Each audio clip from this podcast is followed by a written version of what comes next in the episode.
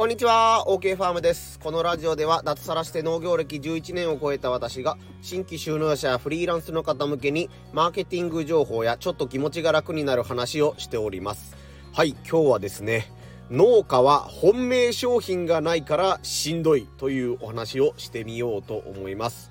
突然ですがフロントエンド商品とバックエンド商品という言葉をご存知でしょうか？えー、農業以外でね、マーケティングやってるとか、物を販売したことがあるっていう方だったら、えー、聞いたことがあるかもしれないんですけども、フロントエンド。まあ、エンドっていうのは、あのー、テーブルとかの端っことかの意味で、終わりという意味じゃなくて、エンド、端っていう意味でよく使われる英単語なんですけども、えー、手前側にある商品と奥にある商品みたいな意味でのフロントとエンドですね。で、えっ、ー、と、手前にあるのはもうみんなに手に取ってもらう商品で、奥にあるのが自分が一番売りたい商品みたいな意味で、えー、フロントエンド、バックエンド商品というふうに言われることがあります。まあ日本語にわかりやすく言い換えると、まあ集客商品と本命商品というふうに、えー、言ったりする人もいるようです。ね、あなたが本当に売りたい商品っていうのが、えー、本命商品。で、その本命商品を売るために、えー、お客さんを呼び込んだりするね、あの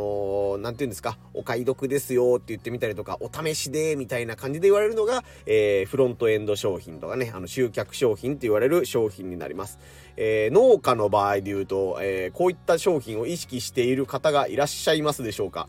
これね、自分自身もね、まだまだできてないなと思うので、えー、今後やっぱりもう少し、えー、と、こういうね、差別化というか、えー、売りたい商品とばらまきのようなね、あの集客の商品と、えー、使い分けないといけないなと思うんですけども、これはやっぱり意識するだけで、これから作る作物をどうしようかなっていう、えー、選択肢の幅がね、広がったり、深さが変わったり、あの、考える深さが変わったりすると思うので、フロントエンド、バックエンド、ぜひ意識してほしいと思います。まあ、僕もね、あの、ね、農業新聞みたいな文とか、ね、現代農業みたいなんとか、ね、ネットで、えー、農業ニュースみたいなね、見ることがあるんですけども、えー、あ、これのことかなっていうふうに今振り返って思うと、えっ、と、東北の方の、ごめんなさい、企業名さん忘れちゃった、磨きいちごっていうね、すごいブランドのいちごがあるんですよ。なんかね、婚約指輪が入ってそうですねっていう感じのぐらいの、えー、片手に乗るぐらいのサイズの、箱の中に、もうすごい上等なイチゴが1個だけ入ってるみたいなね、あの、ダイヤモンドを磨いてみたいな感じでなんか、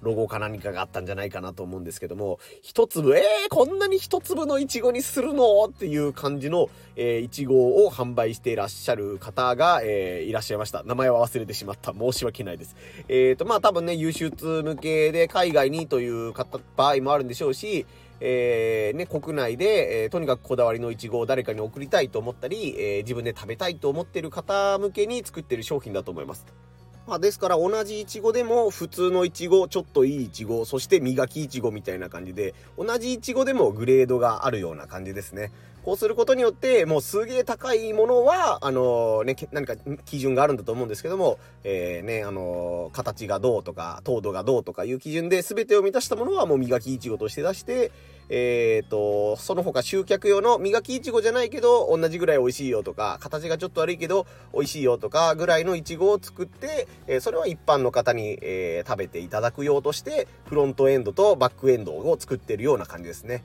これは同じ商品でランクをつけているみたいな場合ですね。で、農家とかで言ったら、やっぱり、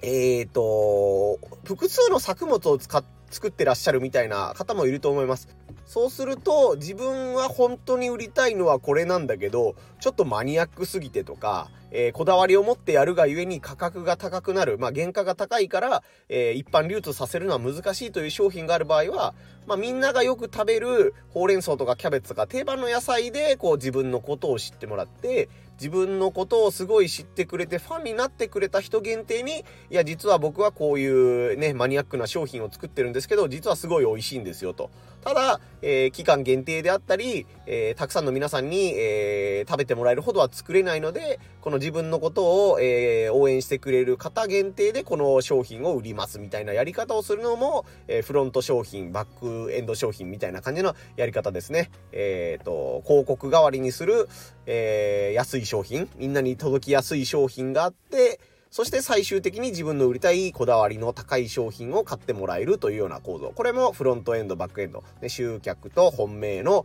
商品の区分けみたいな感じになります。ちょっとジャンルを変えて、まあ、ブログをやってるよとか、SNS をやってるよとか、なんか自分のね、インターネット上でコンテンツを売るという方からすると、えー、無料の商品がとりあえずありますよっていうね、あの案内が結構あの目にすることがあると思うんですけども、ここまでね、あの自分のブログを読んでくれた方には、この無料のなんとかをプレゼントみたいな、えー、方で登録して、その登録したメールマガとか、なんか YouTube とかを最後まで見ると、えー、実はあなあなたに追加で、この本命の商品、まあそこでは本命とは言わないと思うんですけども、実はこういう、えー、本気で読んでくれた人向けにだけこの商品の案内をしていますみたいな、えー、おすすめみたいなのが出たりするのも、本命商品と集客商品の使い分けですね。無料でとかプレゼントがありますよっていうので誰かを呼び込んで、まあ、コンサルタント、ね、あなたのための塾を開きますよみたいな、えー、案内が来たりとか、えー、特別に、えー、このツールをね、あの、便利な道具みたいなものを、え販売しますよみたいなものがあったりするわけですね。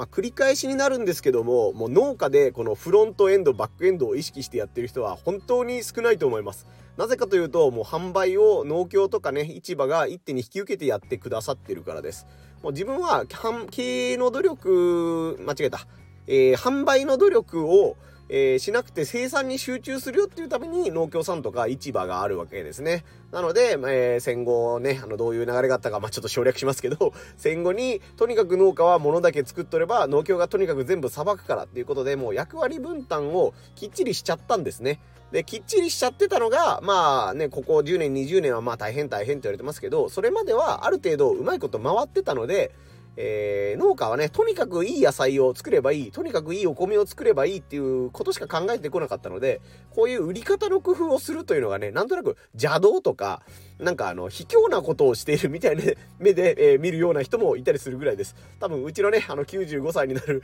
じいちゃんに言っても、お前はそういうことを考え、考えるけダメなんよ、みたいな感じで、えー、一周されそうな気がしますけど、うん、多分ね、身近にいるあなたのお師匠さんとかも、えー、そういう考え方をね、持ってる方も結構いるんじゃないかと思います。ただ、これからですね、えー、大規模化をするっていうのは僕は正直リスクが、えー、かなりね、農家が大規模化をするっていうのはリスクがかなり大きいというふうに思っています。資材が高騰したりだとか、ね、あの消費者の方も、えー、ノープランでいくと、やっぱり、えー、スーパーでの、えー、買い、買いね、物価高によって、あの、購買意欲が下がってるとか、いろいろ悪い状況も多いので、ただ単に今までのように大きい機械を買って、面積を増やして、えー、ね、あの、たくさん人を雇ってっていうやり方だと、簡単にね、どういうんですかね、積みやすいというか、以前よりも積みやすくなってると思うんですよ。なので、しっかり資金が潤沢にあるとか、お金を借りる算段がきっちりしてるとかいう人はいいんですけども、とりあえず、えー、大規模化する気がないとか、えー、小規模でやっていきたい。なるべく人を雇いたくないみたいなね、人は、えー、どうやって手持ちの商品で生計を立てていくかっていうことになると思います。そうなると、やっぱりあの自分は、えー、キャベツを作っています。キャベツはもう一律で200円ですっていうだけだと、さっき言った集客商品しか持たないことになっちゃうんですよね。あの、プレゼントしますっていうわけではないんですけども、あの、いい商品なんで買ってくださいっていうだけの商品ってなってしまうと、多分ね、あの、はっきり言って採算が合わなくなるケースがほとんどだと思います。法律が悪いからやっぱり機械を入れないといけないよねとか、大規模化しけしないといけないよねっていう考え考えに至っちゃって、あれなんか人を雇うつもりがなかったのに、うん、結局アルバイトをどんどん入れないといけなくなったとか、面積拡大しないといけなくなったっていう、あの最初に目指してもら、目指していたものと全然違う形にね、なってしまうと思うので、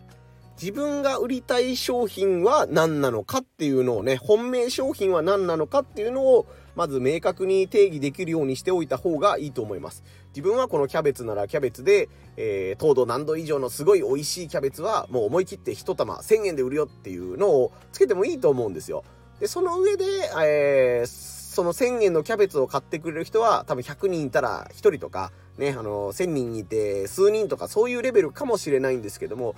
あなたがね、高く売ろうとしない限りは、絶対にお客さんの方から、このキャベツ美味しいから1000円出させてよっていうことは、まずないと思うので、ね、あなたが値札200円ってつけたらもう200円以上のお金は、えー、ね、よっぽどなんか気があって、いや、ちょっと多めに払うよっていう方は時々いるかもしれないですけど、200円のものは200円でしか売れないのが、えー、当たり前です。200円っていう値札をあなたがつけてるんだから。じゃあ自分は本当は1000円で売りたいんだけど、これ200円なんですよっていう場合にしてたら、いや、じゃあそれなら1000円払うよっていう方が出てくるかもしれないし、これはもう期間限定で何人だけ限定でめちゃくちゃいいものを、えー、数人にですけど、これを1000円で出します。ただし絶対クオリティはいいと思います。返金保証をつけますみたいなことまですると、えー、喜んで買ってくれる、ね、喜ん、喜んで高い商品を買ってくれるっていう人が少しずつ増えていくんじゃないかなと思いますので、えー、ね、あの、作物を何にするかとかいう悩みは皆さんいろいろ考えてだと思うんですけども、えー、自分にとってのフロントエンド商品、バックエンド商品っていうのは何なのかなっていうね、集客商品と本命商品っていうのは何なのかなっていうのを、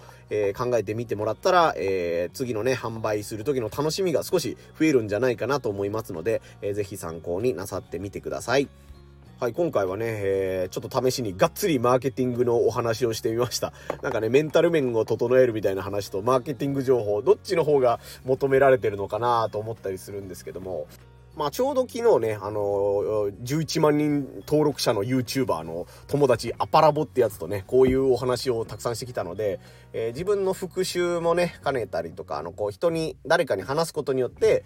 えー、覚えやすくなったりとかね、自分自身の復習のためにみたいな感じでもちょっと話してみました。こういう話がね、聞いてみたいぞみたいなのがあったら、ぜひね、SNS とかね、こちらのコメント欄とかにも教えていただけると嬉しいです。はい。ということで、音声配信とかね、SNS とかのフォローもぜひよろしくお願いいたします。以上、OK ファームでした。